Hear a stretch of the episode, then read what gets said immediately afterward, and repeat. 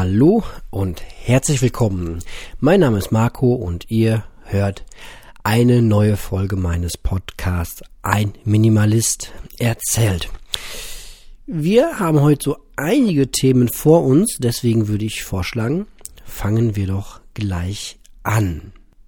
Wie ihr wahrscheinlich aus den älteren Folgen wisst, ist äh, das Thema Kalender immer eins, was mich beschäftigt. Ich habe ja schon viel rumprobiert, wie so ein Kalender am einfachsten zu führen ist, ob man das besser digital macht oder besser auf Papier oder ob es vielleicht noch eine ganz andere Lösung gibt. Dazu komme ich gleich mal.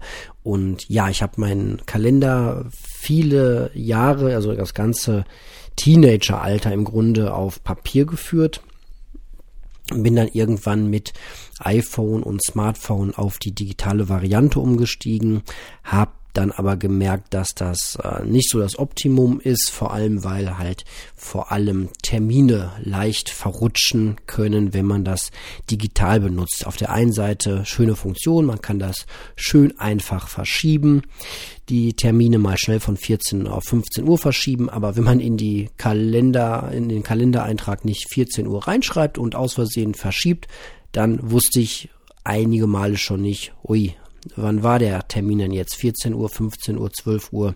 So richtig, richtig sicher war mir das alles nie und ja, im Sinne von Platz sparen habe ich mir auch irgendwie gedacht, naja, wie ist das denn, wenn du nie Kalendereinträge löscht, dann wird diese Kalenderdatei natürlich auch immer, immer größer.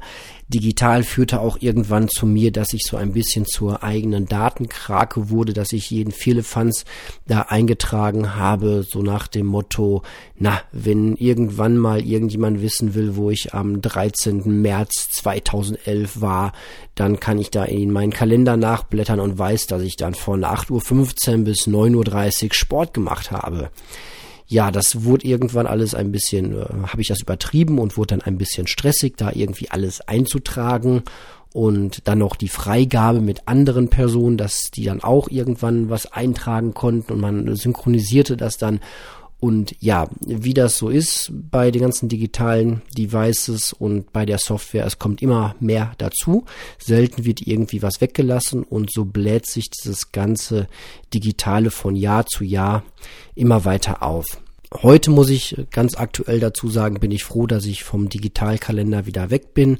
Digitalkalender heißt im Zweifel ja auch, dass all die Informationen, wann man wo war, irgendwie auch auslesbar sind für Dritte, sei das irgendein Unternehmen, sei das irgendein Hackerangriff, sei das ähm, vielleicht sogar der Staat selbst, der irgendwann mal ähm, ja, auf die Kalenderdaten, auf die eigenen zurückgreift. Mag alles ein bisschen paranoid klingen, aber unterm Strich war es mir am Ende, ja, zu viel Aufwand, zu viel Tipperei am Smartphone, dass ich das hätte weiterführen wollen und bin dann wieder auf den ganz einfachen alten Papierkalender zurückgegangen. Dann kam ich aber irgendwann zu dem Gedanken, dass ich das natürlich auch trotzdem ganz gerne digital hätte und bin dann hergegangen und habe den, glaube ich, zwei Jahre lang jetzt die Kalender dann einfach eingescannt, mehr oder weniger, so dass ich da nachblättern konnte und äh, immer noch kann. Ja, im Zuge von Björn Kern, wir reden ja später auch noch über ihn äh, und über das Buch, äh, die Buchbesprechung geht ja heute weiter habe ich mir dann aber irgendwann gedacht, Mensch, eigentlich wäre es ja das Optimum, wenn man wieder so leben könnte wie früher, so ganz ohne großartigen Kalender, ohne irgendwelche Zeiten, die man da einträgt, Treffen, die man einträgt, wenn man einfach Zeit hätte und den ein oder anderen Termin irgendwo, ja, sich aufschreibt, damit man das nicht vergisst und das war's dann auch schon. Hm, ja, meine aktuelle Weisheit ist, ganz ohne Kalender komme ich äh, nicht aus. Aber dieses ganz große, wilde Aufschreiben in den Kalender habe ich sein gelassen. Ich habe auch für mich gemerkt, dass ich ja so ein Typ bin, der dazu neigt, das, was er besitzt, dann auch intensiv zu nutzen. Und in der Art von Kalender ist das eher ein bisschen in Arbeit ausgeartet, dann zu gucken, ja, wann habe ich den äh, Freund XY denn das letzte Mal gesehen? Das war jetzt schon vier Wochen her und da müsste man doch jetzt mal planen, dann klebt man da ein Post-it rein, äh, den und den mal wieder treffen, die und die mal wieder einladen und so wird das und hier das beantragen und am besten macht man sich noch eine große lange To-Do-Liste rein, die einen irgendwie stresst. Und ich habe mir irgendwann gesagt, das ist alles irgendwie nicht das, was ich äh, wirklich will. Außerdem musste ich auch immer ganz viel Rücksprache halten, äh, natürlich mit meiner Freundin und wir haben hier gemeinsame Termine und ja, der aktuelle Stand ist, dass ich noch einen Kalender habe. Der hat aber nur noch eine einzige Funktion. Da stehen nämlich die wichtigsten Geburtstage drin. Ich kann mir Daten und Geburtstage extrem schlecht merken. Das geht so weit, dass ich sogar regelmäßig äh, mein eigenes Alter vergesse und dann nachrechnen muss. Das liegt einfach, glaube ich, daran, dass ich das Alter als diese Zahl, ja, das ist für mich irgendwie jetzt kein Wert, an dem ich irgendwas festmache.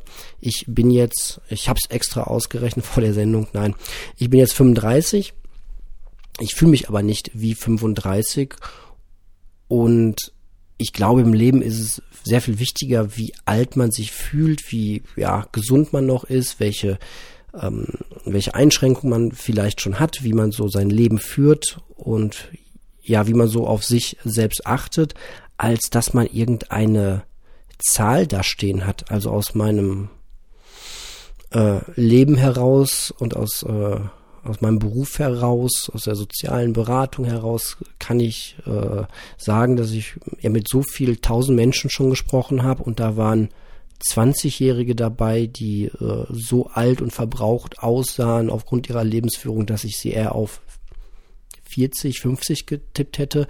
Und ich hatte 60 und 65-Jährige dabei und ähm, beim, die wesentlich fitter wirkten als ich mit 25.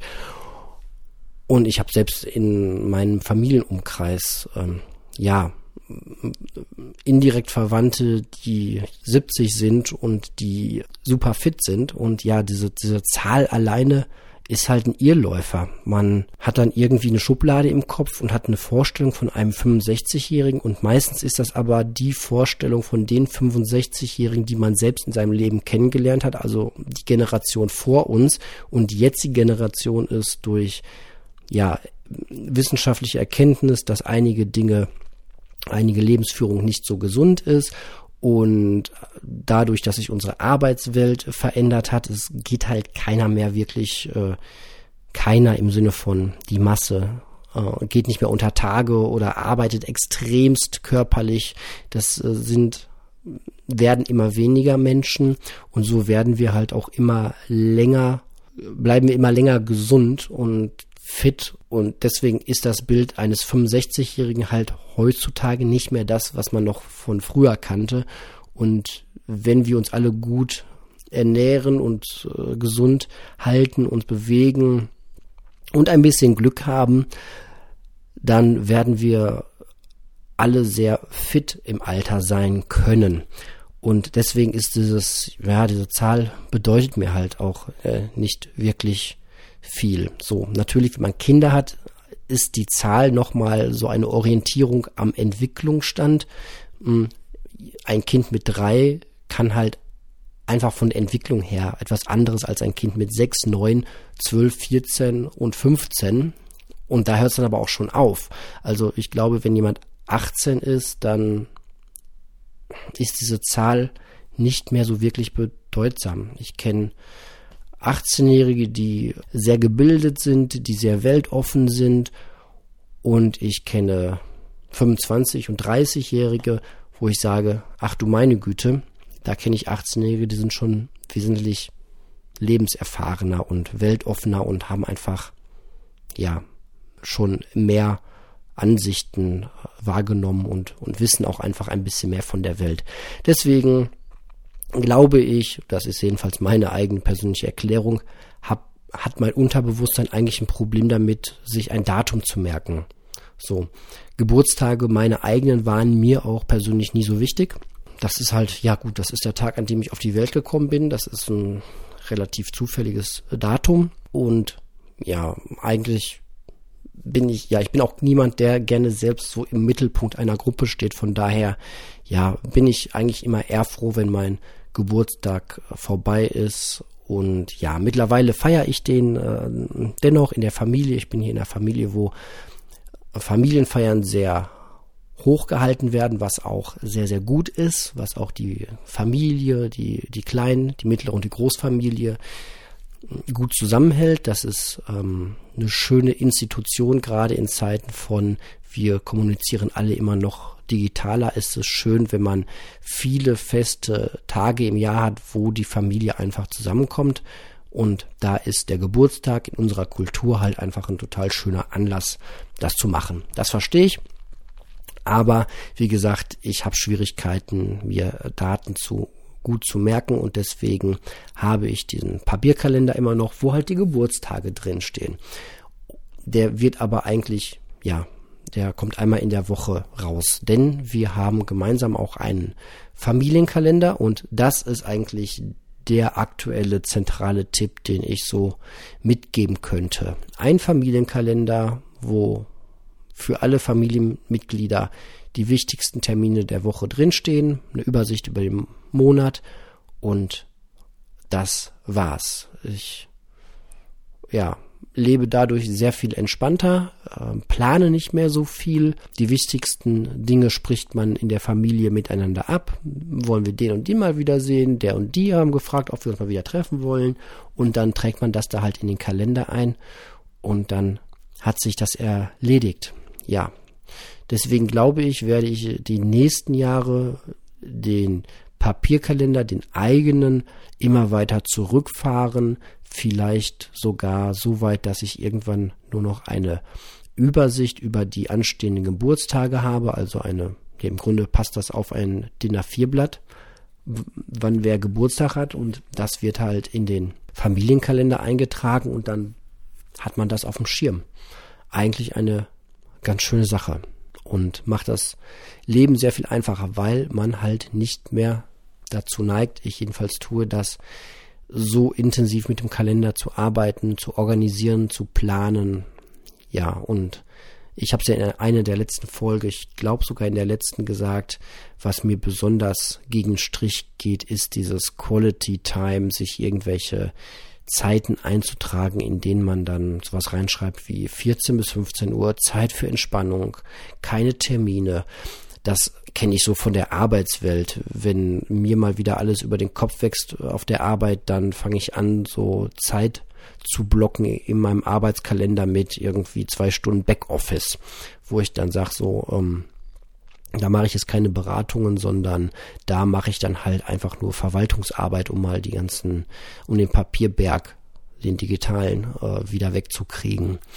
Ja, und das will ich eigentlich nicht in meinem Privatleben haben, sondern mein Privatleben soll im besten Falle so aussehen, dass ich keine Termine habe und feste Termine eher die Ausnahme sind und dass man halt sehr, sehr viel einfach spontan macht und die Dinge erledigt, die man erledigen muss, wenn man sie gerade erledigen will. So wie zum Beispiel jetzt bald die Tage ansteht, dass ich meinen Personalausweis mal neu beantragen muss. Ich bekomme jetzt diese kleine Chipkarte, die jetzt äh, alle bekommen. Und ja, der läuft Mitte Mai oder so aus. Und da wird es jetzt Zeit, da werde ich mal irgendwann in den nächsten Tagen, wenn ich Zeit und Lust habe, mal kurz rübergehen und Passfotos, biometrische Passfotos von mir machen lassen. Und dann mir einen Termin übers Rathaus online besorgen, dass ich mal da einen neuen Personalausweis beantragen kann. Früher hätte ich das irgendwie ganz fett in meinen Kalender reingeschrieben und dann äh, mich und meine Freundin damit gestresst, dass ich mir das ja einmal in den Kalender eingetragen habe und äh, dann will ich das ja auch umsetzen an dem Tag, sonst äh, erfüllt man ja seine eigenen selbstgesteckten Ziele nicht, was ja das Schlimmste auf der Welt sein könnte. Und ja, so mache ich das einfach jetzt die nächsten Tage. Ich habe jetzt zwei Monate Zeit für einmal kurz rübergehen und Passfotos machen und einmal zum Rathaus hin und das kurz beantragen und dann muss ich noch einmal irgendwann vorbei und das Ding abholen. Das werde ich schon in den nächsten zwei Monaten irgendwann hinkriegen. Das wird sich vielleicht auch einfach geben, so wie ähm, der Daniel das manchmal sagt, wie war das noch, dass die Dinge, die er braucht, finden ihn. So. Und man muss den Dingen, die man braucht, gar nicht so sehr hinterherjagen. Und so ist es auch mit Sachen, die man zu erledigen hat. Manchmal fügen die sich auch einfach ganz gut so in den Alltag ein, ohne dass man die großartig planen und verfolgen muss. Ich glaube sowieso, dieses ganze Zeitmanagement und Zielumsetzungsstrategien, über, wo so viele Bücher drüber geschrieben wurden, ist meiner Meinung nach ein Irrweg in dem Sinne, dass es kein Ende hat. Selbst wenn ich die beste Kanban-Variante habe und mir Sachen plane und mein Leben so als eigenes Projekt verstehe, dann komme ich trotzdem nie an ein Ende. Die To-Do-Liste ist halt irgendwie nie abgearbeitet. Und ich habe in den letzten Jahren den Eindruck gewonnen, dass je voller die eigene To-Do-Liste ist und umso länger sie wird, umso mehr kommt auch drauf. Das ist irgendwie ein Hamsterrad, was immer schneller läuft, je schneller man drin läuft. Und je mehr To-Dos man auf seine Liste setzt, umso voller ist die Liste. Und die Mohrrübe, hinter der man da irgendwie vermeintlich hinterher rennt, die wird man irgendwie nie erreichen, sondern ist irgendwie immer gehetzt. Und ja, wir kommen ja gleich wieder zu. Das Beste, was man in diesem Fall tun kann, ist nichts oder einfach das anzustreben, nichts zu tun, anzustreben und mittlerweile haben wir da eine recht gute Quote. Es gibt die meisten Tage in der Woche, wo wir offiziell nichts zu tun haben, was nicht heißt, dass wir nichts tun, sondern dann das tun, was wir gerade wollen. Spontan losziehen mit den Kindern und spazieren gehen oder dann Dinge erledigen, die anstehen, die Eltern besuchen, wenn wir gerade dafür Zeit haben. Heute haben wir es gemacht, das haben wir ganz kurzfristig gestern abgeklärt, ob das geht und ja, so wird das eigene Leben wieder ein bisschen mehr zu einer Geschichte, die sich schreibt und keinem Plan, den man abarbeitet. Das ist ja auch genau das, was Harald Welzer immer sagt, der Unterschied zwischen einer, zwischen einem Plan und einer Geschichte ist eben, dass die Geschichte eine spontane Wendung erlebt, dass Dinge passieren, die man nicht erwartet hat. Und unsere Leben werden immer geplanter und immer vorausschaubarer und damit auch ein Stück weit immer langweiliger. Wir erleben halt nichts mehr, weil wir dem Zufall keinen Raum mehr geben, sondern alles planen. Und ich würde jetzt nochmal dazu ergänzen, dass das unglaublich viel Stress macht.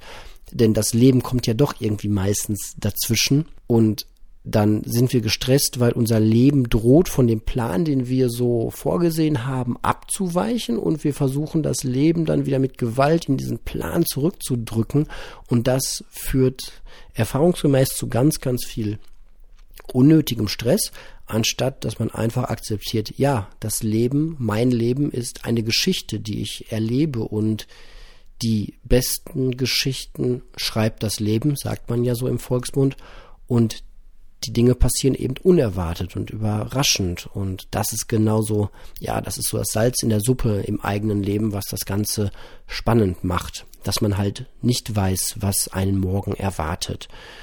Genau. So, wir haben noch einiges auf der Liste stehen, bevor wir dann gleich auch wieder zum Buch kommen. Ja, was äh, mache ich denn jetzt hier zuerst? Hm, genau, wir haben etwas sehr Minimalistisches äh, getan. Mm, wir sind nämlich zurzeit alle ja mal wieder sehr krank. Ich habe das ja in der letzten Folge schon gesagt. Ich bin jetzt in Woche 4 hier am Rumhusten und unsere Kinder hat's auch mit Erkältung ganz ordentlich erwischt. Und ja, wir haben ja unseren Kleinen, der ist jetzt 14 Monate alt und fängt jetzt an, überall hoch und runter zu klettern. Und ja, wir praktizieren das ja so seit sehr, sehr früher Zeit, nee, seit immer schon, dass unsere Kids mit bei uns im, im Bett schlafen. Also wir haben uns nicht den Stress angetan, irgendwie abends äh, jetzt die Große und jetzt den Kleinen irgendwie so früh wie möglich in ein anderes Zimmer zu bekommen, in ein Bettchen, wo sie dann drin schlafen und wir dann nachts äh, das Babyphone bewachen und dann immer so abwechselnd aufspringen und rüberrennen ins andere Zimmer. Das Prinzip ist äh, ja sehr verbreitet. Ähm, man sieht das ja auch immer wieder irgendwie in, in Serien, also das typische Bild in einer amerikanischen Serie, wenn da ein Pärchen ein Kind hat, ist das ja so, dass ähm, man das Bett sieht mit den beiden Ehepartnern und dem Babyfon und dann fängt ein Kind, äh, fängt das Babyfon an zu plärren, also das Kind im anderen Raum. Und dann stoßt der eine Partner den anderen an und sagt, du bist dran. Oder irgendwie sowas. Oder ich muss morgen arbeiten, du bist dran. Und dann äh, springt der andere aufs Bett und geht rüber, beruhigt das Kind und kommt wieder zurück. So.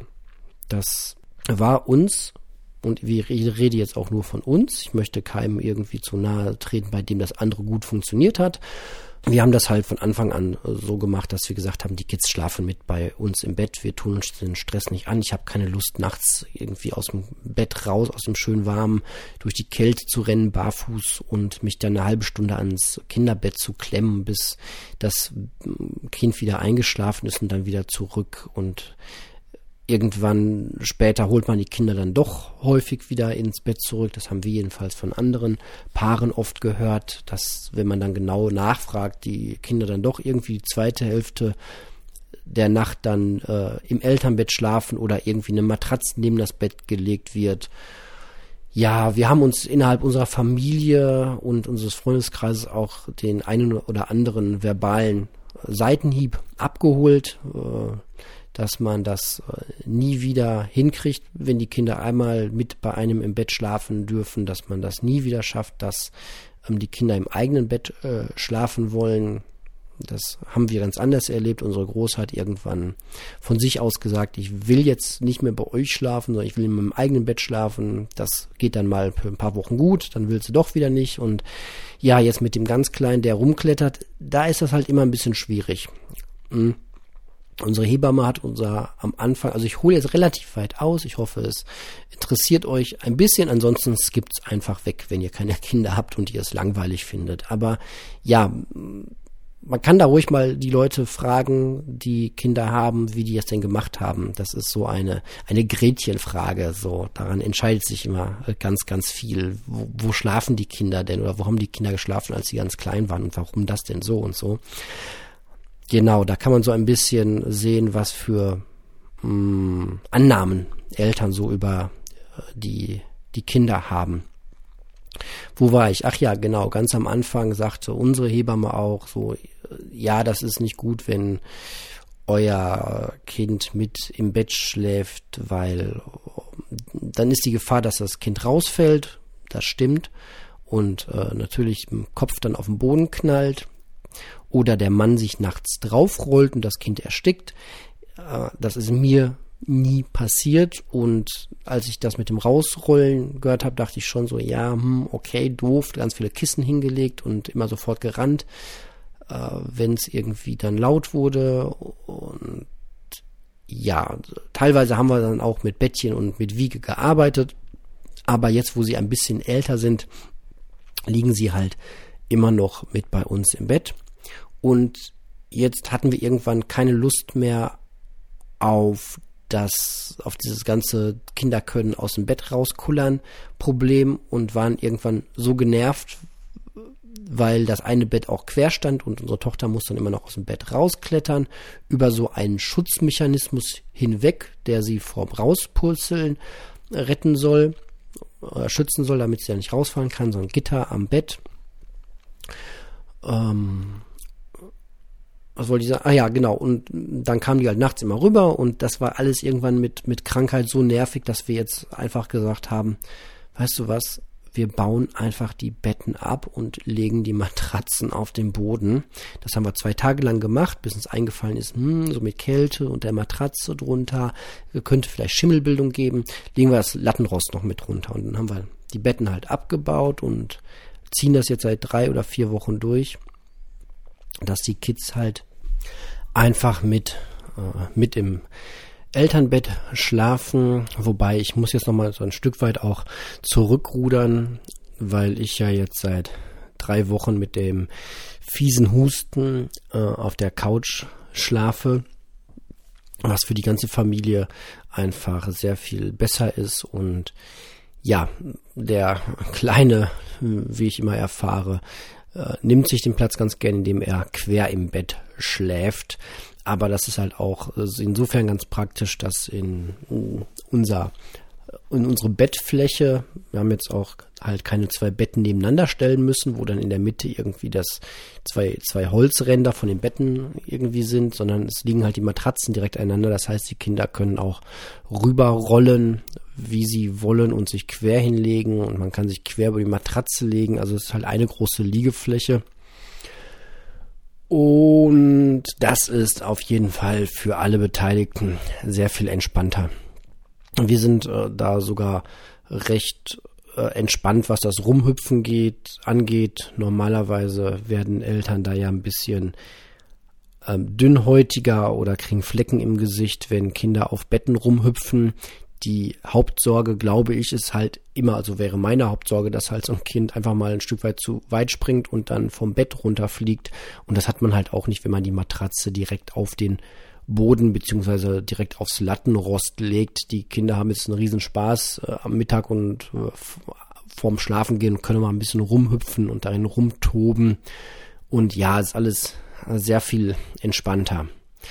Das hat uns so ein bisschen an einem Abend dazu verleitet, mal drüber zu philosophieren, wo das überhaupt herkommt mit diesem Bett und wir für uns haben das dann so hergeleitet, dass halt irgendwann im Mittelalter wahrscheinlich die Strohballen irgendwie äh, in eine Art Rahmen gepresst werden mussten und so dann wahrscheinlich irgendwie unser modernes Bett entstanden ist.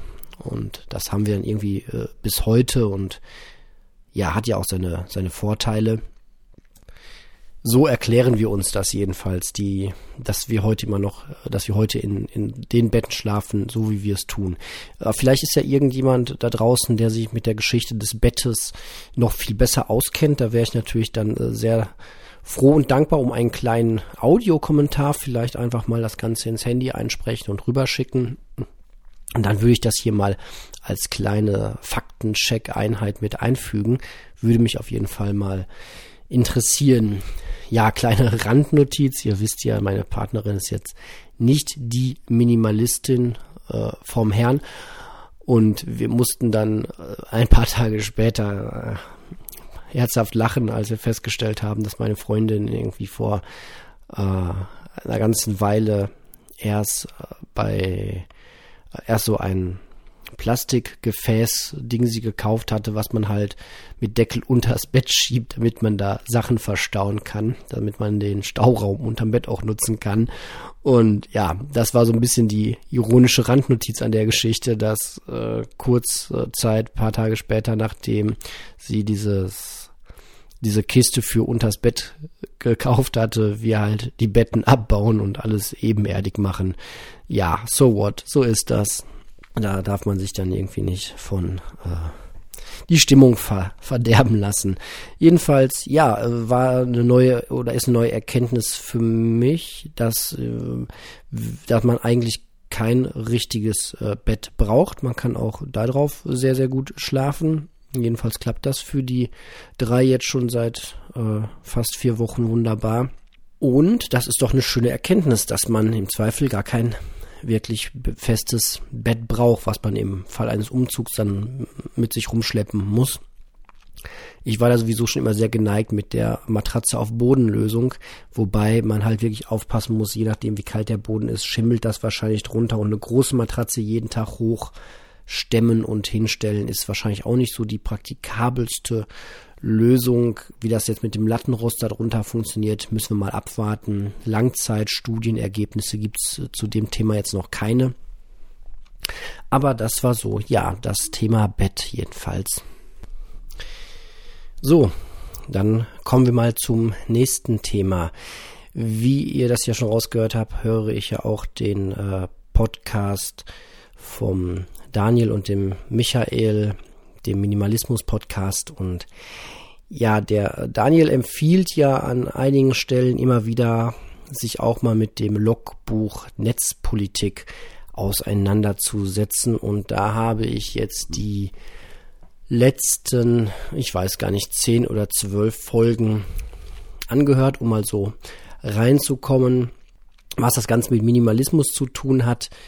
Ja, ähm, zum einen, wenn man, ne, das alte Thema, wenn man so das Leben weitestgehend aufgeräumt hat, dann kommt man nochmal halt zu anderen Themen, die so gesamtgesellschaftlich und persönlich interessant sein können. Das mag Sport sein, das mag Ernährung sein oder das mag halt in dem Fall auch mal die Auseinandersetzung damit sein, inwieweit so 1984, 1984 von George Orwell ähm, schon ein Stück weit vielleicht Realität geworden ist. Und ja, Logbuch Netzpolitik, den Podcast hören, heißt in dem Punkt wirklich sich eine sehr gruselige äh, Realität zu begeben, wo 1984 eigentlich an einigen Punkten schon ja lange überholt ist und ja, ich wundere mich immer mehr von Folge zu Folge, wie viel ich so im Alltag verpasst habe, ähm, was alles mittlerweile erlaubt ist, was gemacht wird, ähm, wenn es darum geht, ähm, Informationen von Menschen zu sammeln, auszuwerten, zu verknüpfen. Und ich dachte eigentlich bisher, ich wäre ein recht gut informierter Mensch. Äh, ich äh, guck, gucke und höre zwar keine Nachrichten im allgemeinen Sinne, so dieses zusammengematschte fünf Minuten Nachrichten, Gewäsch, was man so im, ja, am Abendprogramm hört, das nicht, aber ich hatte mich eigentlich schon immer so für Themen interessiert und mich äh, technisch auch ein bisschen was dann eingelesen oder äh, mal tiefer was gelesen, aber das ist wirklich nicht zu vergleichen mit dem, was man so an Informationen bekommt, wenn man dann so einen Spezialisten-Podcast hört.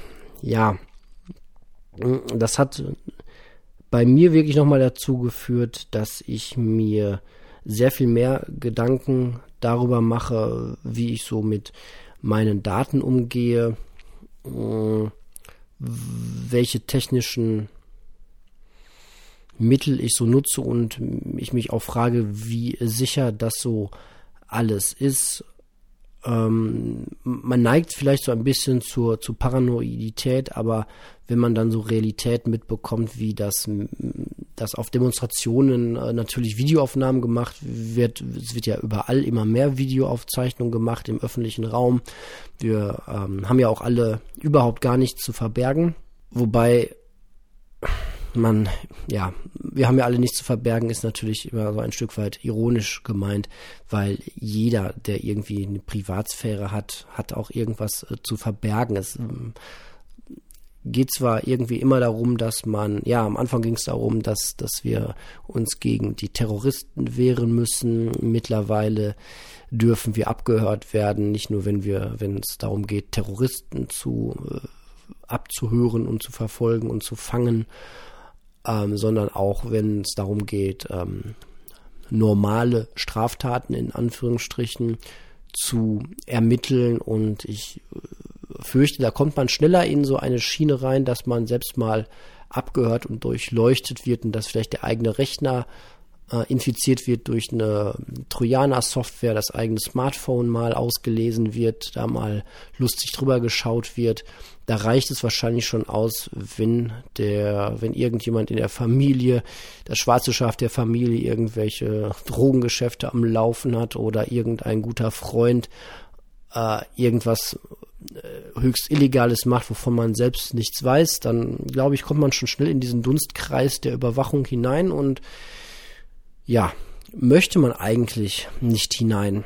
Auf der anderen Seite werden äh, Profile von uns immer genauer erstellt und ja, wenn ich mir vorstelle, dass das zu meiner Jugendzeit schon so ausgereift äh, gewesen wäre, ähm, weiß ich, boah, ja, will ich gar nicht zu, zu weit ins Detail gehen. Das sind alles eher so Themen, die man mal auf einem ähm, Treffen mal besprechen könnte. Ich will auch nicht zu paranoid klingen, aber es ähm, scheint so, dass wir mit äh, den Algorithmen, die immer besser werden und die Gesichtserkennung immer besser wird, dass äh, meine Kinder sich auf jeden Fall damit auseinandersetzen müssen, was sie so im öffentlichen Raum tun, welchen in Anführungsstrichen Spaß oder welche Jugendsünden sie so begehen und inwiefern sowas dann auch ganz schnell in irgendwelche Karteien landet ähm, und dann vielleicht dazu führt, dass sie dann später keinen, äh, nicht den Beruf ausüben können, den sie ausüben möchten oder ähm, sowas halt. Ähm, klassisches Beispiel, was ich vor kurzem noch mit einem Arbeitskollegen äh, diskutiert habe, ist, dass ich äh, gesagt habe, ja, es macht mir natürlich schon so ein bisschen Sorge, dass, dass wir immer mehr überwacht werden. Und ja, ähm, Argument war dann, naja, es geht ja auch darum, um Straftaten aufzudecken. Und ich dann sagte, ja, heute geht es noch darum, Straftaten aufzudecken, aber ich sag mal, hm, wenn man all die Daten hat von all den Menschen, könnte man doch auch mal drüber laufen lassen, wer davon eine Ordnungswidrigkeit begangen hat. Sprich, ich muss doch gar nicht Leute rumlaufen lassen, die Park ähm, Strafzettel verteilen, sondern das kann ja dann auch ganz entspannt die Videokamera machen, voll automatisiert und jedes noch so kleine äh, Vergehen und jede noch so kleine Ordnungswidrigkeit, äh, sei es auch nur, dass man irgendwie nach einem Kneipenbesuch ein bisschen zu sehr angedüdelt ist und im öffentlichen Raum mal wieder keine äh, Toilette auffindet, man sich dann an irgendeinen Baum stellt und schwuppsiwupps hat man natürlich auch schon wieder eine Ordnungswidrigkeit begangen. Und meine Sorge ist wirklich, dass wir ja in in so eine Durchleuchtung hineinlaufen, wo man am Ende sagen kann, ja, wir hatten doch alle nichts zu verbergen und haben alle nicht daran gedacht, dass wir alle mal ähm, eine Ordnungswidrigkeit begehen. Ich begehe, glaube ich, ähm, zwei bis dreimal pro Woche eine Ordnungswidrigkeit, indem ich auf dem Rückweg von der Arbeit ähm, mein Subway-Sandwich äh, in der Bahn esse. Man darf in der Bahn nicht essen. So. Und noch hängt da nur eine Kamera äh, drin, ähm, wo die Aufnahmen, glaube ich, irgendwie nach 48 Stunden oder nach einer gewissen Zeit wieder gelöscht werden und eigentlich auch nur ausgewertet werden von Menschen, wenn da irgendwie eine Schlägerei war oder irgendwie eine schwere Straftat oder irgendwas. Dann guckt sich jemand diese Videos an. Aber wer sagt mir denn nicht, dass die Betreiber, wenn der Algorithmus gut und billig genug ist, irgendwann einfach äh, just in time mir da eine Ordnungswidrigkeit nach Hause schicken und sagen, hier, klarer Videobeweis. Äh, der Marco, Gesichtserkennung sei Dank, haben wir gesehen, hat zwar hat sein Subway Sandwich um die Uhr, die und die Uhrzeit äh, in der Bahn gegessen. Wir bringen das mal direkt zur Anzeige oder zur Ordnungswidrigkeit oder was auch immer und schwuppsdiwupps, ja, hatte ich doch was zu verbergen und muss mich dann da entsprechend anpassen und irgendwie habe ich Sorge in meine Kinder in einer Welt groß werden zu lassen, in denen es halt, in der es so unglaublich wichtig ist, in der Öffentlichkeit und auf der Arbeit und anderen Menschen gegenüber absolut konform und angepasst zu sein und höchstens vielleicht noch unter richtig guten Freunden und in der Familie und zu Hause, wenn alle Smartphones im Flugzeugmodus sind, die Echo Dots am besten erst gar nicht gekauft wurden, die Smart TV, Playstations, Xboxes alle ausgeschaltet sind, dass man dann noch ähm, Privatgespräche führen kann äh, in, in, in so einer Welt, ja, wachsen jetzt meine Kinder vielleicht ähm, auf. Das ist schon irgendwie ein sehr stranger Gedanke. Und ja, was hat das Ganze letztlich mit Minimalismus zu tun? Ich bin ja eher ein Mensch, der auch noch äh, in der versucht, in der äh, Tragödie irgendetwas äh, für sich rauszuziehen. Und ja, hey, da kann man doch einfach nur mal Danke sagen an all die Erfinder dieser ähm, Algorithmen, beziehungsweise es sind gar nicht mal die Erfinder wahrscheinlich, sondern einfach die ähm, Systeme und, und, und Herren und äh, das Gedankengut, das dazu führt, dass man irgendwie glaubt, dass ja alles irgendwie am besten, am sichersten ist, äh, wenn alles überwacht ist und wir ja alle konform irgendwie uns an das halten müssen, was irgendwie Gesetz ist oder vielleicht erst äh, gar nicht darüber nachdenken, irgendwas äh, Doofes zu denken oder zu sagen. Ganz ehrlich, Dankeschön, denn ähm, ansonsten, wenn das nicht so wäre, wenn wir in einer Welt leben würden oder äh, in eine Welt hineinwandern würden, in der es keine Probleme dieser Art gäbe, wo man, wo man sich keine Sorgen machen müsste, was mit den eigenen Daten passiert, was mit dem kleinen, einen oder anderen kleinen Verstoß passiert, der ganz äh, menschlich ist und in der Jugend vielleicht sogar zur Entwicklung mit dazugehört, mal hier und da über die Stränge zu schlagen. Ähm, Wenn es das alles nicht wäre, würde ich vielleicht sogar dazu neigen, mir all diese tollen technischen Geräte zu kaufen. Dann würde ich mir vielleicht wirklich ein, überlegen, ein Smart Home mir anzuschaffen und äh, hier aufzurüsten. Dann würde ich mir vielleicht überlegen, die Geräte anders zu wählen, würde mir ein teures Smartphone kaufen, würde mir ein Smart irgendwas kaufen, würde mir Fitness-Tracker um die Arme binden und all diese Dinge tun. So muss ich das aber alles nicht tun, denn äh, ich habe keine Lust, all diese Geräte zu besitzen, die am Ende äh, nur Daten über mich erheben und irgendwie ein Profil von mir erstellen, das im Zweifel gegen mich verwendet wird. Und wenn es auch nur darum geht, meiner Versicherung zu sagen, dass ich mir am Abend die Zähne nicht richtig geputzt habe und schwuppsdiwupp ist dann auch mal mein Versicherungsschutz nicht, äh, nicht mehr gegeben oder teurer oder was auch, äh, was auch immer.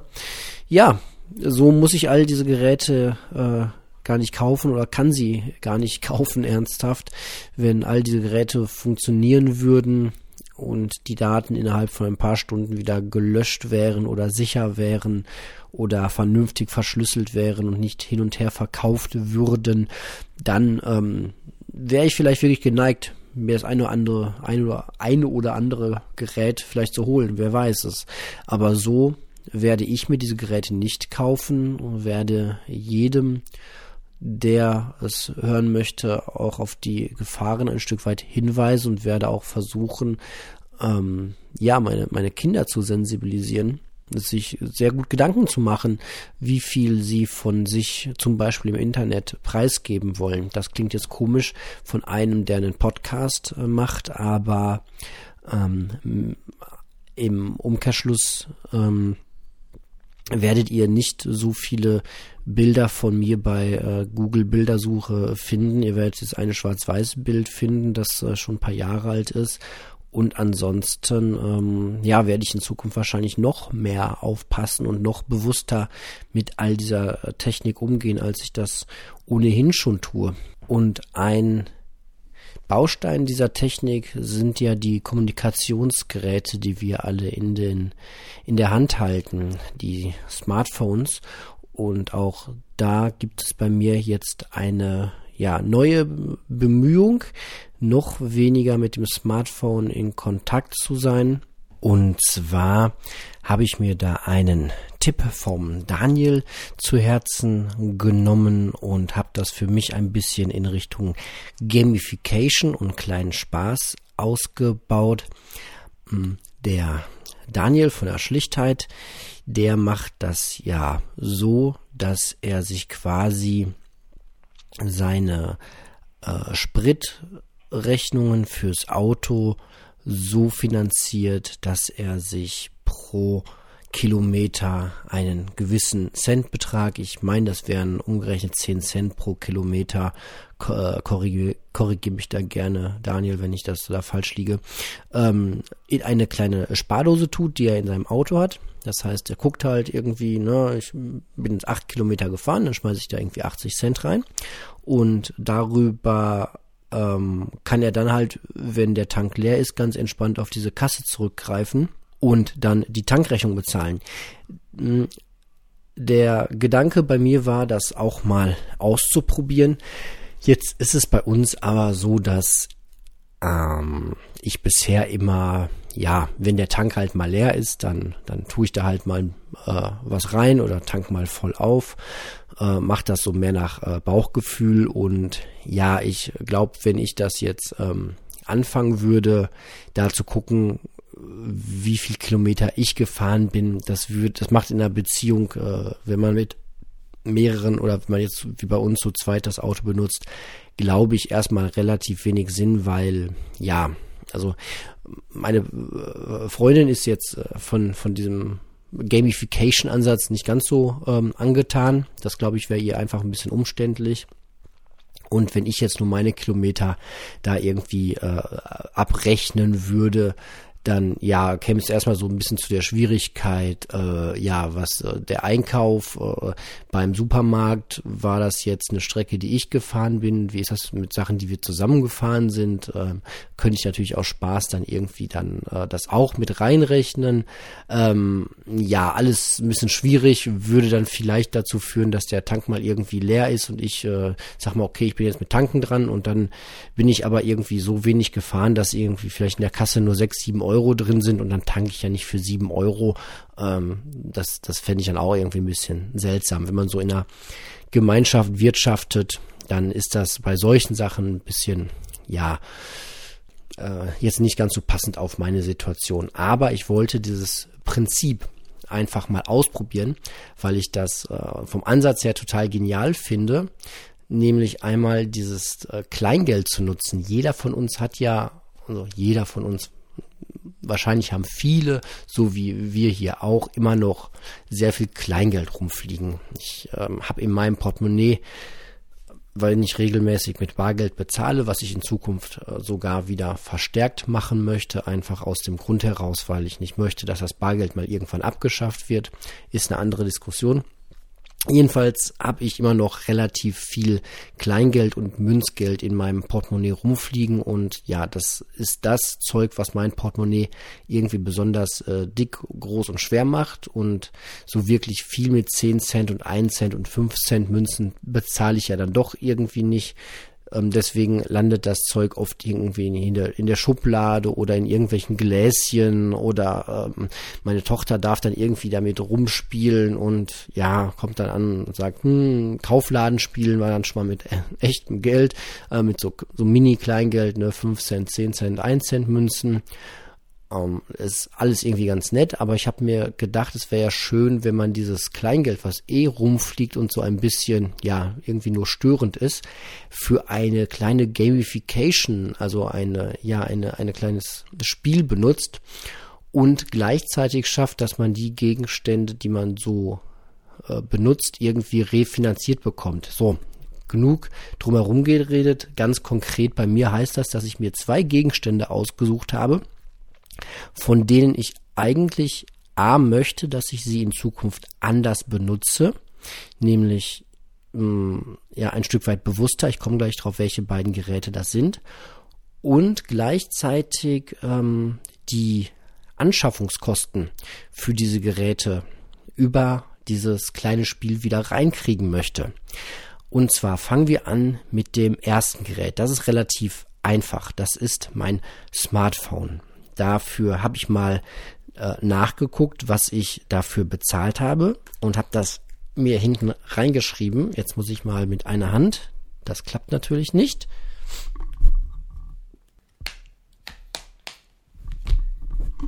mit einer Hand hinten den Deckel abmachen. Ich mache es mir zur Gewohnheit, immer auf die Dinge irgendwie kleine Zettelchen versteckt drauf zu kleben, wann ich die gekauft habe und wie teuer die waren. Und mein äh, Smartphone habe ich am 24. September 2016 gekauft und habe 150 Euro dafür bezahlt. So. Jetzt hätte ich damals schon mit dem Spiel anfangen können, dann wäre das eigentlich alles schon in relativ trockenen Tüchern. Aber ich ähm, möchte gerne das Geld fürs nächste Smartphone, wenn das mal irgendwann kaputt gehen sollte, ähm, dann zusammen haben. Und deswegen habe ich mir jetzt ein kleines Gläschen genommen. Und zwar so ein kleines Gläschen, was man bei diesen Fertigpizzen, äh, die man so im Discounter kaufen kann, mit dabei hat. Da ist die Tomatensauce immer drin. Also wirklich ein relativ kleines Gläschen. Und da habe ich einen Zettel drauf geklebt. Und auf diesem Zettel steht einmal natürlich Handy, ähm, weil es die kleine Spielekasse für das Handy ist und da stehen Preise drauf. Und zwar bezahle ich jetzt in dieses Gläschen jedes Mal, wenn ich den Akku auflade, voll aufladen möchte, kostet mich das 10 Cent. Und jedes Mal, wenn ich eine WhatsApp-Nachricht verschicke, egal wie lang die ist, kostet mich das einen Cent. Warum gerade die beiden Sachen? Zum einen möchte ich das Smartphone an sich weniger zum Rumdaddeln und für unnütze Dinge benutzen. Deswegen möchte ich halt mit dem mit einer Akkuladung so lange wie möglich auskommen. Deswegen 10 Cent für eine volle Akkuladung. Und ich möchte weniger oder nur noch das äh, Notwendige und Sinnvolle mit WhatsApp rumkommunizieren. Und das Schöne ist, dass das Schöne an WhatsApp, ja, das gibt es, ähm, ist, dass WhatsApp so eine Funktion hat, die mitzählt, wie viel Nachrichten man verschickt hat und bekommen hat. Auf meinem Android-Gerät, ich weiß, bei iOS sieht das vielleicht ein bisschen anders aus, ist das, wenn man äh, WhatsApp öffnet, oben rechts direkt die drei kleinen Pünktchen für Einstellungen und dann auf Einstellungen gehen und da nennt sich das dann Daten- und Speichernutzung. So, die Speichernutzung kann man sehr schön benutzen, um mal ähm, die Bilder und Videos und Tonnachrichten, die so äh, gespeichert sind, aufzuräumen, sehr schnell und sehr bequem. Und die Netzwerknutzung. Ähm, dahinter verbirgt sich dann ja die Anzahl der gesendeten Nachrichten, empfangene Nachrichten und was man so alles mit der mit WhatsApp verschickt hat und bekommen hat. So, das hatte ich mal aus Spaß Anfang des Jahres zurückgesetzt auf Null.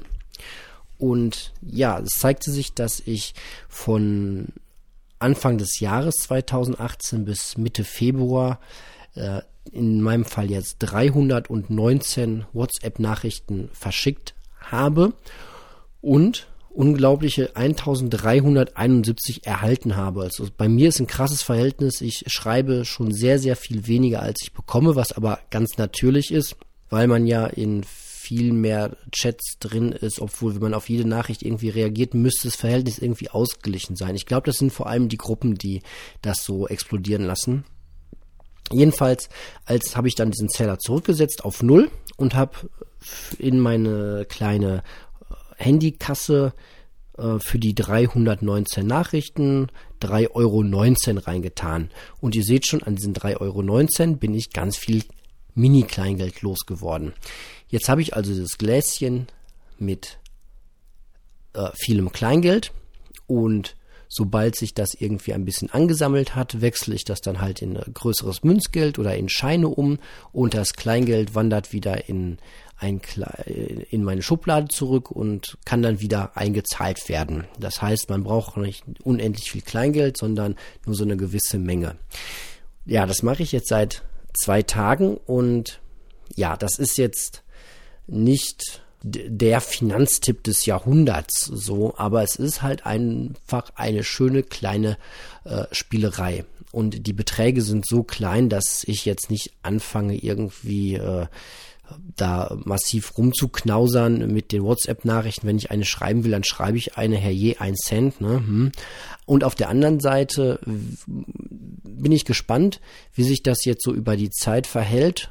Ob ich jetzt die 150 Euro oder vielleicht sogar ein bisschen weniger fürs neue Smartphone darüber zusammenbekomme. Ich glaube, wenn ich das direkt von September 2016 angemacht, äh, angemacht hätte, dann hätte ich wahrscheinlich das Geld jetzt bald schon zusammen für ein äh, neues Gerät. So und dann kann man natürlich immer noch mal ein bisschen anpassen. Vielleicht sagt man dann in Zukunft eher, ja, reichen irgendwie 5 Cent pro Akkuladung und solche Geschichten halt.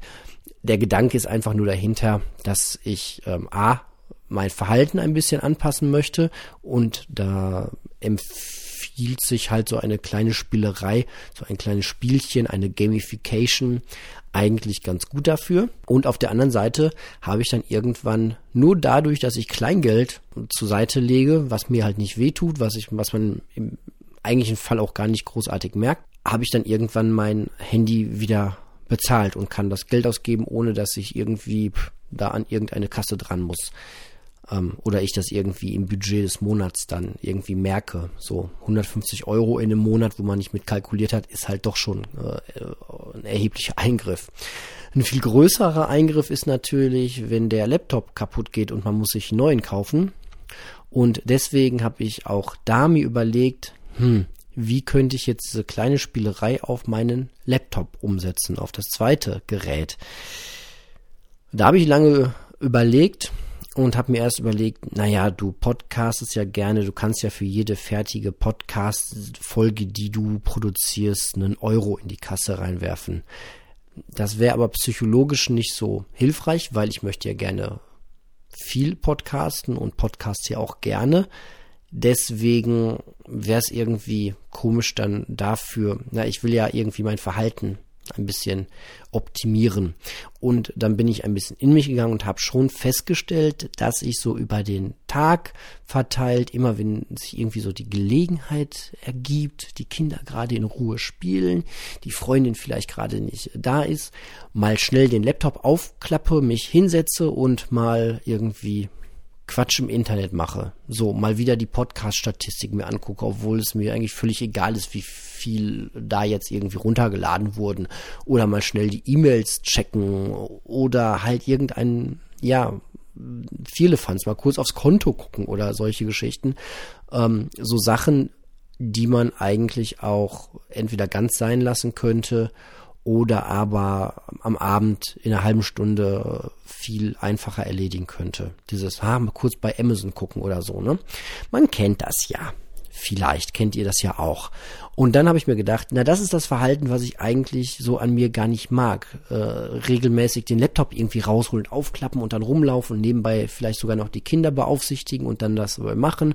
Gestresst sein, wenn die Kinder dann das tun, was, was sie tun sollen, nämlich irgendwie die Aufmerksamkeit auch haben wollen. Und dann ist man aber irgendwie gerade bei dabei, irgendwie was Blödes zu machen.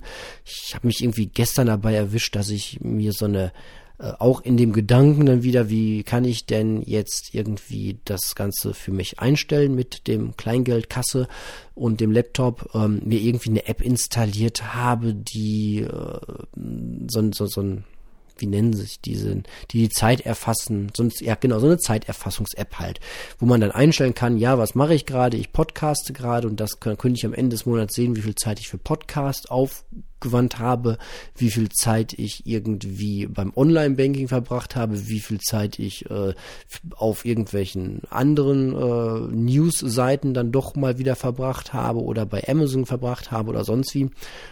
Und dann habe ich diese App installiert und das sah auch alles ganz schön aus. Und dann hat die App gesagt, ja, aber ich bin nur die ersten 30 Tage kostenlos, was ich ja total dämlich finde. Dann sollen sie lieber Profi-Sachen da nochmal in, intern bezahlbar machen, so In-App-Käufe, aber die App an sich halt, äh, ja, den Amateuren, die einfach nur ein, zwei Funktionen benutzen wollen, dann gratis geben. Finde ich persönlich immer schöner. Na gut, sei es drum wollte ich dann wieder deinstallieren. Das Deinstallieren hat nicht so richtig geklappt und dann, äh, ja, war das irgendwie ein bisschen krampfig, bis das alles weg war. Und ja, da habe ich mir wieder wieder mal an mir selbst gemerkt, so das will ich eigentlich gar nicht. Diese Sache, ich mache mal ganz kurz was im Netz und dann hänge ich da wieder drin und will das auch noch ganz kurz zu Ende machen und das geht nicht so schnell, wie man denkt. Und dann hängt man da irgendwie drin und ist irgendwie genervt und gestresst und blah. Ja, und deswegen habe ich mir jetzt überlegt, ich möchte am liebsten nur noch ein oder zweimal am Tag meinen Laptop aufklappen und dann in Ruhe eine halbe Stunde, Stunde vielleicht was abarbeiten und dann ist gut. Und deswegen habe ich jetzt angefangen, jedes Mal, ich habe hier einen Laptop und jedes Mal, wenn ich den aufklappe, kostet mich das 50 Cent. Das heißt, heute zum Beispiel war ich dann ja so klug in Anführungsstrichen und dachte mal wieder, ach, meine Freundin bringt gerade den Kleinen ins Bett, die Wohnung ist aufgeräumt und jetzt kannst du mal ein bisschen äh, äh, Podcast äh, machen und habe dann das Ding aufgeklappt und äh, wollte gerade anfangen. Und ja, dann zeigte sich aber, der Kleine kann nicht einschlafen und Freundin kommt nach vorne und mit dem Kleinen zusammen und Laptop auf, das geht überhaupt nicht. Und deswegen Laptop zuklappen. Okay, Lehrgeld, 50 Cent hat es gekostet. Und das gleiche ist mir dann irgendwie eine halbe Stunde später nochmal passiert. 50 äh, Cent. Und jetzt habe ich zum dritten Mal aufgeklappt und ja, mache das so. Jetzt, äh, genau. Ähm, ich verhaspel mich gerade ein bisschen. Äh, Entschuldigung dafür. Ja, 50 Cent rein, dreimal. Das heißt, heute 1,50 Euro sind schon äh, drin gelandet. Und ja, ich bin relativ zuversichtlich, dass ich mein Verhalten dadurch relativ gut angepasst bekomme und vielleicht nur noch zweimal am Tag den Laptop raushole, um dann vernünftig was dran zu erledigen und dann ist auch gut.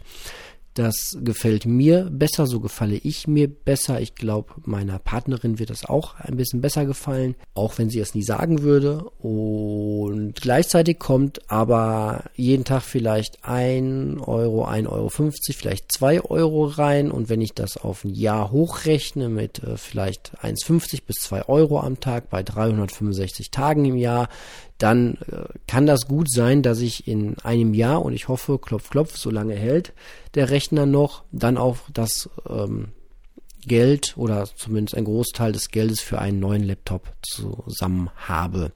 Wahrscheinlich muss ich eher zwei Jahre machen, wenn ich wieder mir einen Mac kaufen möchte. Ja, ich weiß. Naja, es kommt ja, es geht ums Prinzip. Ja, das sind so die Sachen, die ich gerade äh, gamification-mäßig äh, mache, um mir mein nächstes Smartphone und meinen nächsten Laptop so zu bezahlen, dass ich gar nicht merke, dass ich äh, das mache und gleichzeitig noch mein Verhalten in die richtige Richtung, in die, die ich es haben möchte, ähm, verschiebe. Witziger Nebengedanke ist, dass ich glaube, wenn ich das nächste Mal irgendwo auf der Straße, manchmal hat man das ja, irgendwie Geld finde, 10 Cent, 20 Cent, dass ich da nicht denke, naja gut, 10 Cent, was sind schon 10 Cent, aber aus Prinzip hebt man die ja auf, sondern dass ich mir denke, wow, cool, 10 Cent, das sind 10 WhatsApp-Nachrichten, die ich jetzt kostenlos schreiben kann. Das ist ja auch irgendwie ein ganz süßer, witziger Gedanke. Ja, soweit zu diesem Thema. Das sind so die Zettel, die ich mir gemacht habe. Dann kommen wir doch jetzt noch hier in der Folge 40 zu Herrn Kern und der weiteren Besprechung seines Buches. Das Beste, was wir tun können, ist nichts. Ich hatte aufgehört mit der Ankündigung, dass es im nächsten Kapitel ein bisschen um seinen Vater geht und vor allem ja so um die Generation vor ihm, beziehungsweise, naja, ich weiß ja nicht, wie alt ihr seid, aber ich bin ja äh, 35 und so, also sage ich mal, die Generation von ihm selbst auch. Und ja, im nächsten Kapitel beschreibt er halt ähm, seinen Vater und wie der mit äh, Technik und Dingen äh, umgegangen ist und dass er beim Ausmisten alle zehn Jahre quasi die Artefakte gefunden hat, die zu der jeweiligen Zeit irgendwie gerade en vogue waren, ob das irgendwelche Sportgeräte waren, Technik, ähm, Videorekorder, äh, Video, Aufzeichnungsgeräte, Abspielgeräte, äh, DVD-Player. Man kann das uh, unglaublich lange weiterziehen. So jede Generation hat ja so die eigenen technischen Gegenstände. Wahrscheinlich werden wir in 10 oder 15 Jahren, wenn wir unsere Schubladen aussortieren über äh, alte iPhones und Smartphones und äh, Tablets stoßen, von denen wir denken, meine Güte, sind die äh, schwer wie Backsteine oder ähm, die konnte man ja noch gar nicht falten und in die Hosen, Hosentasche stecken oder irgendwie sowas. Naja, das äh, beschreibt er jedenfalls äh, sehr humorvoll in seiner eigenen Art und Weise und leitet dann halt über zu dem, was wir im, Minim im Minimalismus auch immer sagen, dass es gar nicht so sehr um die vielen, vielen Gegenstände als solche direkt geht, sondern was halt alles so an diesen Dingen dranhängt. Ne? Die Anschaffung, die Reparatur, das Austauschen, Neukauf von Gegenständen. Ja, und das alles für Dinge, ohne die man wahrscheinlich auch so ganz gut zurechtgekommen wäre im Leben. Und dann natürlich auch mehr Zeit gehabt hätte, wenn man all diese Dinge nicht gekauft hätte. Naja, und er beschreibt das sehr humorvoll, wie der äh, Vater dann im Elektroladen irgendwann mit Vornamen, oder äh, Quatsch, nicht mit Vornamen, sondern mit, mit Namen angesprochen wird. Also man kennt ihn da schon sehr gut. Und ich muss sagen, bei meiner eigenen Familie kann ich das jetzt nicht so behaupten. Äh, meine Eltern sind da eher vom etwas anderen Schlag. Ähm, die haben vor allem neue Technik erst immer ja relativ spät äh, in ihr Leben gelassen und adaptiert. Ich weiß noch, dass, also ich bin Jahrgang 1982 und ich kann mich noch ganz bewusst daran erinnern, dass unser Telefon die Telefonzelle unten an der Kreuzung war. Da ähm, konnte man halt von Ausruf, äh, davon haben wir halt quasi dann äh, telefoniert wir hatten also sehr spät anscheinend Festnetz, als das schon sehr, sehr weit verbreitet war. Und ich glaube, der Grund, warum meine Eltern irgendwann Festnetz angeschafft haben, war die Telefonkette in der Grundschule, weil dieses super moderne Mittel dann einfach dazu genutzt wurde, dass ja eine Telefonkette, das ist so ähnlich wie eine WhatsApp-Gruppe, nur ganz, ganz anders. Ähm, ja, wenn morgens irgendwie etwas schnell weitergegeben werden musste unter der Elternschaft, dann gab es halt von der Lehrerin eine Liste und da stand dann halt drauf, ähm, keine Ahnung, Müller-Meyer ruft ähm, Frau Schröder an und Frau Schröder ruft Frau äh, Hansen an und Frau Hansen ruft dann Familie Matthijs an und ups, Familie Matthijs hat ja gar kein Telefon. Ja, äh, dumm gelaufen. Und das war dann wohl auch der Grund, warum meine Eltern irgendwann sich das Telefon zugelegt haben. Dieses wunderschöne grüne mit der Wählscheibe. Es gab ja damals im Grunde nur zwei Telefone. Das war eben das eine mit der Wählscheibe äh, grün und später, ich glaube später, ich glaube nicht, dass das gleichzeitig rauskam, ähm, gab es dann das eher gelbe Telefon mit den ähm, Tasten, die man runterdrücken konnte. Also wenn man bei der Wählscheibe irgendwie eine Telefonnummer mit vielen Neunen und äh, Achten und Sieben hatte, dann drehte man ewig lange an dieser Wählscheibe rum und wenn man sich einmal vertan hat, musste man wieder auflegen, wieder alles neu wählen und das, ähm, ja, sind so meine ersten Erinnerungen an das Thema ähm, Telefon und das Heißt, ich war mit, mit, bin mit sieben eingeschult worden. Ich könnte mir vorstellen, dass wir, ich müsste mal nachfragen, Telefon so um 1988 herum bekommen haben. Also glaube ich schon relativ spät. Ich habe jetzt nicht in die Wikipedia geguckt, wann das wirklich war, wann wir, wann Telefon wie verbreitet äh, hier bei uns im Ruhrgebiet war. Aber ich habe das schon so im Gefühl, dass meine Eltern äh, neue Technik jetzt nicht, ja, das waren keine Early Adapters, äh, sind sie auch äh, bis heute nicht.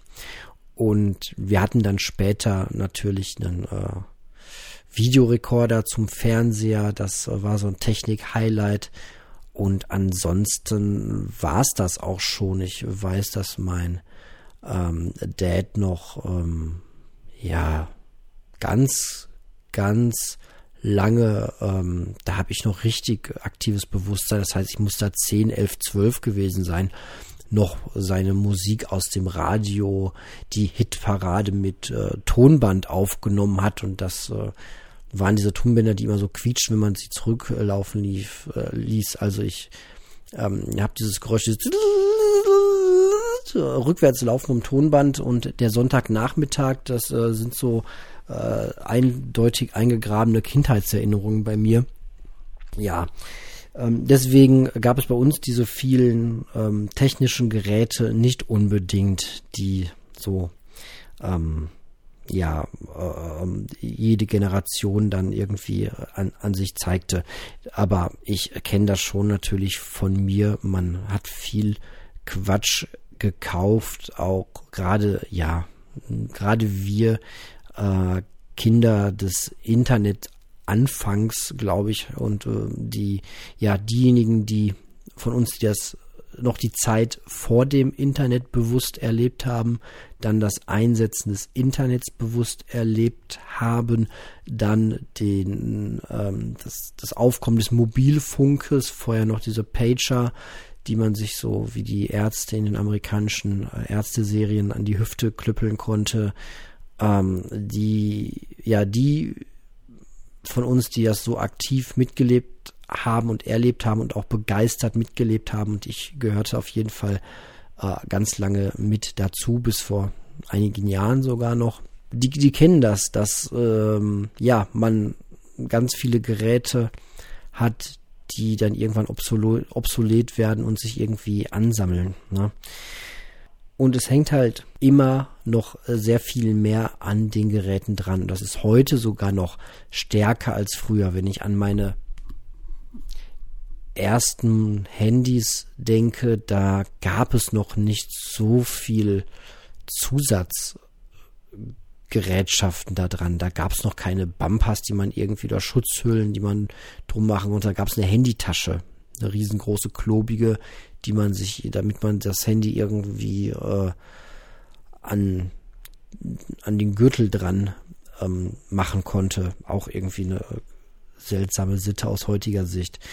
Naja, und heutzutage ist es halt so, wenn man sich ein Gerät kauft, dann hängt da halt unglaublich viel mit dran. Wenn man sich eine Sensio Kaffeemaschine holt, dann ist da erstmal nicht alles dabei. Die Pads muss man sich natürlich holen. Dann will man vielleicht einen doppelten Aufsatz dafür haben, ähm, vielleicht einen größeren Wassertank und, und, und, und, und. Und ja, wenn man sich ein Smartphone holt, dann will man vielleicht so einen Bumper drum haben, so eine Schutzhülle. Dann will man vielleicht eine Folie drauf haben, zum, dass es nicht zerkratzt wird. Dann will man noch einen äh, externen Akku haben, damit man unterwegs nochmal den Akku neu laden kann. Und, und, und. So hat jedes Gerät nochmal viele, viele Zusatzgeräte. Und so, ja, kommt er dann zum nächsten Kapitel äh, mit einer Zahl, die wir Minimalisten natürlich alle kennen, die berühmte 10.000 Dinge. Und bei diesen 10.000 Dingen, das ist ja, ähm, ja, irgendjemand hat mal diese ähm, Studie in Auftrag gegeben, wie viele Dinge wir Deutschen so im Durchschnitt äh, besitzen. Und das sind dann halt diese berühmten angeblich 10.000 Dinge, die wir alle besitzen. Und da macht er sich in dem Kapitel dann auch noch humoristisch ein bisschen darüber her. Da gehe ich jetzt aber gar nicht so sehr drauf ein. Ich will euch auch nicht das halbe Buch vorlesen, abgesehen davon, äh, dass ich ähm, ja, seitdem ich jetzt äh, das Logbuch Netzpolitik höre, immer verunsicherter mit der Zeit werde, was man heutzutage überhaupt noch irgendwie darf und zitieren darf. Äh, Stichwort Urheber.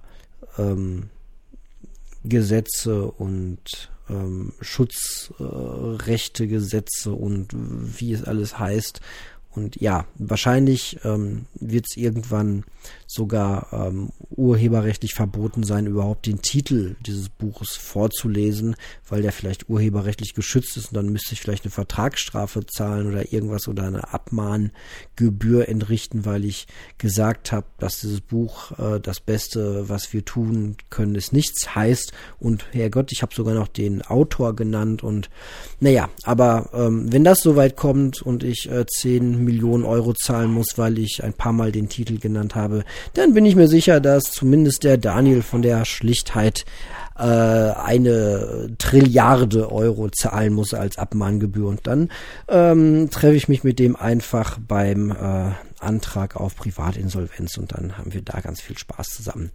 Ja, keine Ahnung. Ähm, äh, äh, äh, gehen wir ein, ein bisschen weiter.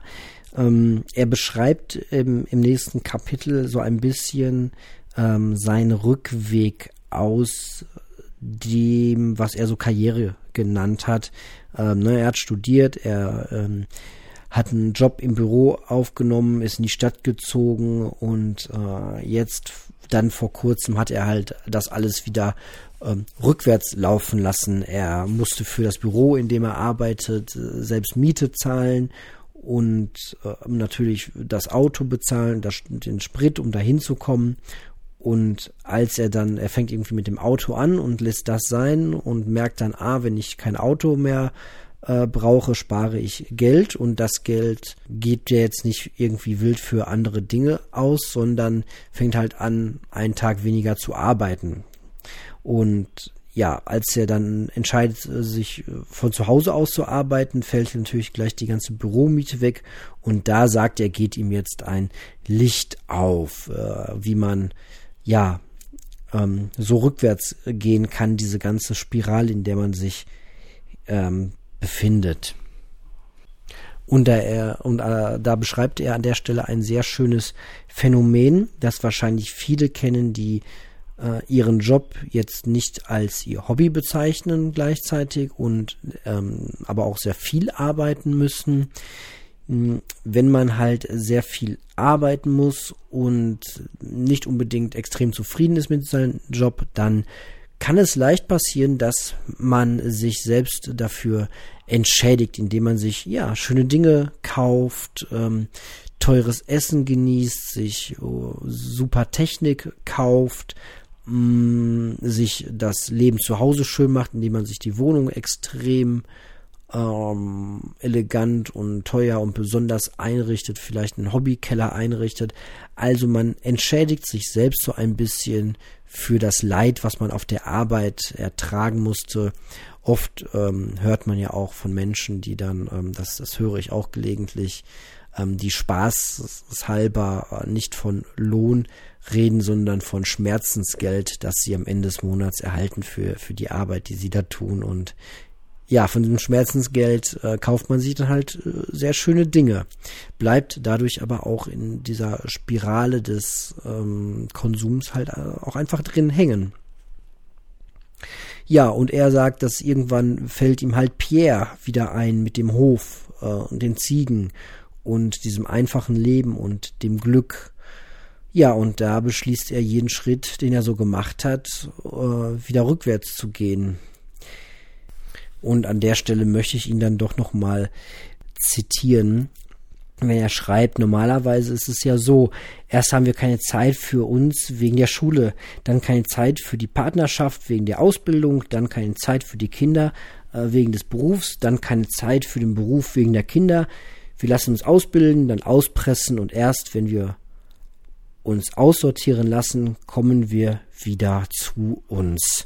Ja, das äh, beschreibt es ja irgendwie ganz ähm, schön, dass ähm, wir häufig die Priorität irgendwie ganz falsch setzen, dass wir ja so nach dem Motto wirklich leben, erst die Arbeit, dann das Vergnügen und dann aber ehrlicherweise konstatieren und feststellen müssen, dass wenn die Arbeit dann doch mal am Tag erledigt ist, kaum noch Zeit und Kraft für das Vergnügen bleibt. Und ja, da kann man eigentlich nur äh, immer wieder sagen, irgendwie versuchen, aus diesem Kreislauf ähm, rauszukommen. Ähm, koste es, was es wolle, koste es den ähm, guten Ruf, den man zu verlieren hat als derjenige, der immer die neueste Technik hat, sei es, dass man nicht mehr mitreden kann über die große, weite Welt, die man bereist hat. Hm, ja, ich für mich muss sagen, ich verzichte gerne auf irgendwelche komischen ähm, Dinge, die als normal gelten, äh, irgendwelche Karriereleitern, die andere erklimmen. Und naja, ich habe es an anderer Stelle schon mal gesagt, ich gewöhne mich allmählich daran, jetzt mit Mitte 30, dass äh, junge Kolleginnen und Kollegen halt auf der äh, steilen Karriereleiter auch äh, rapide schnell an mir vorbeiziehen und ich äh, meinen üblichen Job weitermache und ja, die anderen dann irgendwie in äh, Führungspositionen aufrutschen. Leute, mit denen ich zusammen angefangen habe, sind jetzt in der Hierarchie schon ein gutes Stück über mir. Hm, ich weiß, dass die dadurch ähm, ja vor allem erstmal ein gutes Stück mehr Geld verdienen, wobei man immer so auch hinterfragen muss, ob das immer wirklich so viel mehr ist. Und ja, sich auch andere äh, irgendwie einer anderen Verantwortung dann stellen müssen. Und ja, ich für mich habe halt entschieden, das habe ich ja schon äh, oft ausgeführt, dass ich halt eine andere Vorstellung von Karriere habe. So, dass ich ähm, ja mein, mein Geld verdienen möchte. Ähm, und ich bin sehr froh, dass ich sehr gut ausgebildet bin und eine Arbeit machen kann, wo äh, bei der ich in Teilzeit so viel verdienen kann, dass ich mir das gut leisten kann, nur Teilzeit zu arbeiten. Und mir ist natürlich auch bewusst, dass das wahrscheinlich nicht so ohne weiteres möglich wäre, wenn ich jetzt mit dem ähm, Mindestlohn irgendwie auskommen müsste ähm, oder irgendwie immer wieder äh, im Jahr zwei, drei, vier Monate arbeitslos wäre, das Geld also nicht so stetig reinkommen würde, dann ähm, ja müsste ich irgendwie äh, nochmal anders gucken, als ich das äh, heute tue. Ähm, aber deswegen, ja, ist das äh, für mich ein großer äh, Luxus. Genau, und ähm, ich habe deswegen keine Schwierigkeiten, wenn jüngere Kollegen ähm, an mir vorbeiziehen, in Anführungsstrichen, ähm, weil ich jeden Tag dafür äh, um 12 Uhr an ihnen vorbeigehen darf, nämlich nach Hause. Und ja, das gehört halt auch mit dazu. Später, ähm, später nach Hause, länger im Büro, ähm, Arbeitskreise, ähm, je nachdem, in welcher ähm, Unternehmung man gerade ist, heißt das dann auch vielleicht noch Arbeit am Wochenende, Arbeit mit nach Hause nehmen, ähm, weite Reisen unternehmen müssen. Und ähm, das ist ja nicht, dass man da irgendwie am Strand liegt, sondern in irgendwelchen Meetings äh, sitzt, äh, seine Nächte in Hotelzimmern verbringt, vor irgendwelchen PowerPoint-Präsentationen, ähm, während man irgendwie, ja, wie war das bei einem Song, ich krieg's nicht mehr hin, I'm waiting for my real life to begin. Ich äh, warte darauf, dass mein richtiges Leben endlich anfängt. Und ja, dieses Gefühl, glaube ich, hätte ich dann. Ähm, und ich bin da sehr froh darüber, dass, dass das bei mir anders ist. Und ja, ähm, ein Weg daraus, wie der Herr Kern es immer wieder sagt, ist halt das Nichtstun und öfter mal Dinge sein lassen. Und er gibt hier eine schöne Definition und mit der möchte ich dann auch für die Folge 40 ähm, abschließen. Äh, nämlich eine Definition für das Nichtstun. Er schreibt, das Nichtstun, das ich meine, zielt vor allem darauf, nicht das Falsche zu tun. Gelingendes Nichtstun ist ein vorzeitiges Aussortieren dessen, was man im Nachhinein besser unterlassen hätte. Ja, ich finde, ein paar Zitate tun der Sache gut. Hm, ich glaube nicht, dass ich hier irgendwie großartig was ähm, ein, einen Schaden anrichte, wenn ich hier und da mal äh, über das Buch, äh, in dem Buch ein, ein Zitat bringe. Ich glaube, unterm Strich ähm, wird das Buch dadurch eher bekannter äh, und es kommt nicht zu dem Effekt. Ich glaube nicht, dass irgendjemand sagt, oh, ich wollte mir das Buch kaufen, aber jetzt, wo der Marco in seinem Podcast das äh, besprochen hat und äh, irgendwie drei Minuten, vier Minuten Zitate daraus äh, vorgelesen hat, jetzt kaufe ich mir das nicht mehr, weil jetzt habe ich das ja schon alles. Nee, das ist natürlich äh, Quatsch. In diesem Buch steckt so unglaublich viel drin. Und ich habe beim zweiten Mal lesen noch mal einige neue Gedanken rausbekommen. Und ich glaube, wenn ich das irgendwann in der Zukunft ein dritte Mal lese, dann werde ich da noch mal andere Sachen draus ziehen. Deswegen, ja, habe ich da kein schlechtes Gewissen an der einen oder anderen Stelle zu zitieren. Ähm, wenn ihr mir irgendetwas zu sagen habt, per Audiokommentar am liebsten, dann kann ich es hier in die Folge einbauen und alle Hörer haben was davon. Wenn ihr zum Beispiel euch gut auskennt mit, ähm, was darf man zitieren in solchen Büchern und was, äh, wo sollte man lieber ähm, aufhören, dann könnt ihr mir das gerne schicken. Wenn ihr ähm, etwas sagen wollt zu dem, was ich so gesagt habe, dann ja, äh, holt euer Smartphone raus oder euer Diktiergerät oder nehmt es sonst irgendwie auf ähm, sprecht einfach drauf los und ähm, schickt es mir.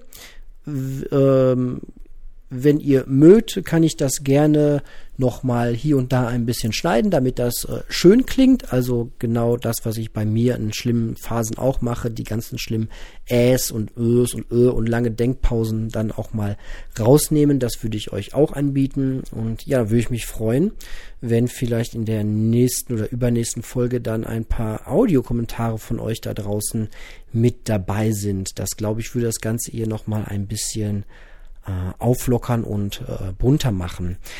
Gut, das war die Folge 40. Ansonsten das Übliche. Ich hoffe, es war was für euch dabei und wenn ihr mir schreiben wollt, dann könnt ihr das tun an mails at einminimalist.de.